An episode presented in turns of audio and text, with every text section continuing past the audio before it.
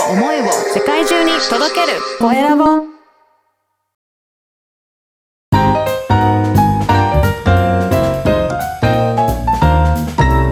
ポッドキャストの配信で人生が変わる。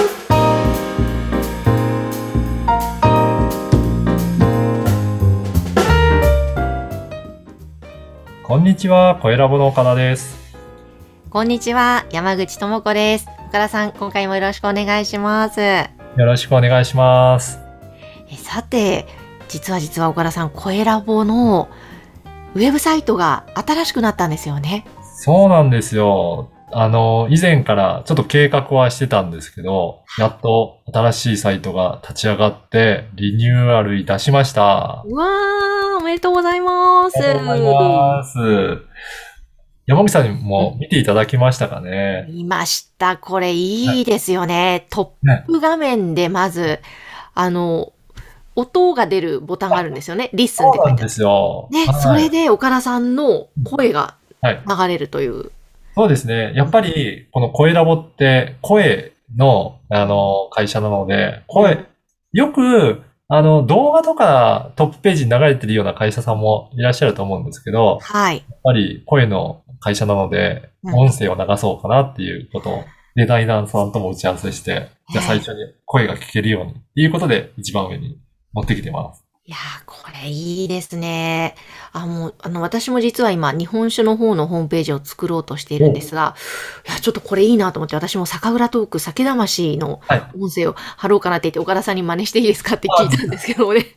ね、ぜひぜひ、そうい本った当インパクトありました。ありますよね。うんで、あとは、今までは結構記事とかそういったところベースだったんですけど、うん今度からはいろんな番組、本当に声ラボサポートの番組増えてきたので、はい。番組がどんな番組やってるのっていうところを中心にお見せできるようなサイトにしようかなっていうことで、まあ最初の上の方には、あの、おすすめのピックアップの番組からカテゴリーごとに分かれた番組、うんそれで、えーカテゴリーもどういうふうに分けようかなっていうのを工夫しながら、えー分けていって、で、最後の下の方には、インタビュアーさんごとにもちょっと分けて、うん。えーどのインタビュアーさんがどんな番組担当しているのかっていうこともチェックできるような、そんな構成で作ってみました。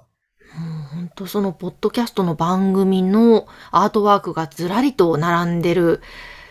いやー、これ、すごくいいですね。気になるものをポチッとすると、その番組の詳細が出てくるんですもんね。そうなんですよね。で、そのまんま、えー iPhone の人は Apple Podcast のボタンを押すとうん。iPhone で聞けるし、うん Spotify で聞いてる人は Spotify のボタンから聞けるっていう感じで、なんか面白そうかなってアートワークから選んでいただいて、その番組がすぐに聞けるような構成にもしています。いや、これは今の時点で何番組を掲載してるんですか？もう、100は超えてましたね、余裕で。110と。か、そのぐらいはあると思います。へー。はい。なので、もう本当に数が増えてきたので、何か整理しないと、どれがどれだったかなっていうわからないぐらい今増えてきたので、こうやってこの機会に整理して掲載させていただきました。いやーそのインタビュアーのところには私も載せていただいてありがとうございます。山口さんもなんか本当に担当する番組増えてきましたよね。いや、そうですね。本当にありがたいことに、はい。インタビューでサポートさせていただく番組増えて、すごく楽しいですね、収録が毎回。うん。なので、ぜひ、このインタビュアーごとの、えーページも作っているので、ぜひそこから山口さん、どんな他に番組担当してるんだろうっていうのを気になったらチェックいただくと、うんインタビューしてる番組がずらっと並んでいるので、チェックできると思いまそうですね。ぜひ聞いてください。す。はい。で、あと、声ラボでどんなサービスをしているのかっていうところも一番下の方にあるので、もちろん、ポッドキャストの、えーサポートもしてるんですけど、いろんな SNS に関する相談もいただいたり、あとビジネスのコンサルに関する相談もいただいているので、うんそういったところも、えーこんな内容でサポートしてますよということをお伝えして、まあそこもチェックできるようにもしていますので、よかったら、なんか相談したいときにはお気軽にお問い合わせいただければなと思います。いいですね。あの、なんか色はすごく綺麗なエメラルドグリーン系なんですけど、これはテーマカラーなんですか？えーっとですね、もうこれはデザイナーさんに結構お任せしてイメージするので作ってください。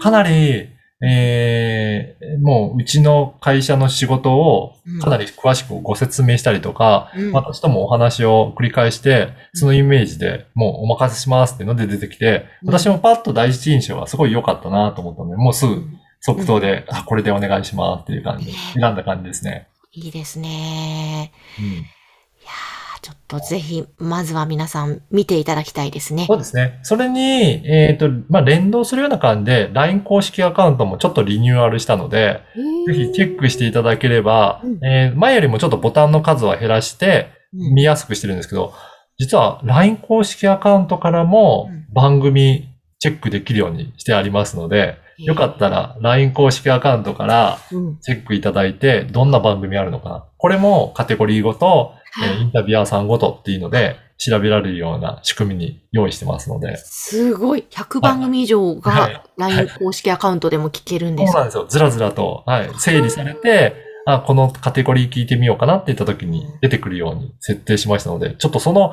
構造についても、よかったらいろいろどんな作りしてるんだろうっていうのをね、見てもらって、うん。で、えー同じように作ったりとか、まあそういった、えーアドバイスもできたりもしますので、よかはいった。らチェックもしていただければなと思います。いや、わかりました。皆さん、ぜひ、この声ラボのホームページ、また LINE 公式アカウントは番組の概要欄のところに掲載していますので、そちらからまずはアクセスしてみてください。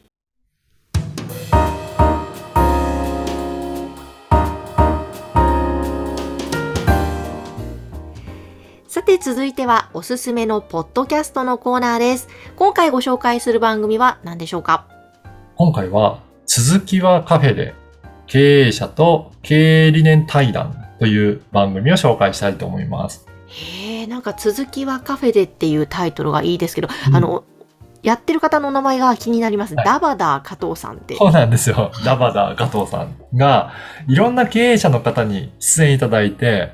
あの、経営、どういうふうに経営しているのか、そのお仕事について深く、まあそれをカフェで語ってるような感じで、うん一緒に経営について、経営理念なんかもお話ししましょうという、そういったコンセプトで、このアートワークも本当にカフェで、うんえーくつろいでるような感じの雰囲気が伝わるんじゃないかなと思います。いいですね。やっぱりこの経営理念っていうところがポイントの番組なんですか？そうですね。やっぱり、あの、いろんな会社さんは、理念をも、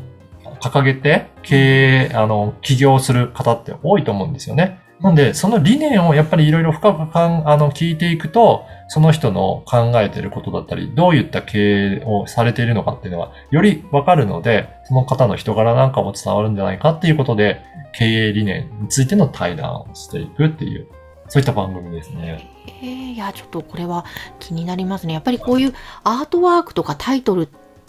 重要ですね。あねなんかポチッと聞いてみたくなる感じですもんね。そうですね。これも、あの、声ラボから配信サポートさせていただいた番組ですので、えー、声ラボのホームページにも掲載されています。ぜひチェックしてみてください。ぜひぜひ皆さんチェックしてください。今回は経営者との経営理念対談続きはカフェでダバダ加藤さんの番組をご紹介しました。さて皆様からのご感想、ご質問は、声ラボの LINE 公式アカウントでも受け付けています。説明文に記載の URL から登録をして、ぜひメッセージお送りください。岡田さん、今日もありがとうございました。ありがとうございました。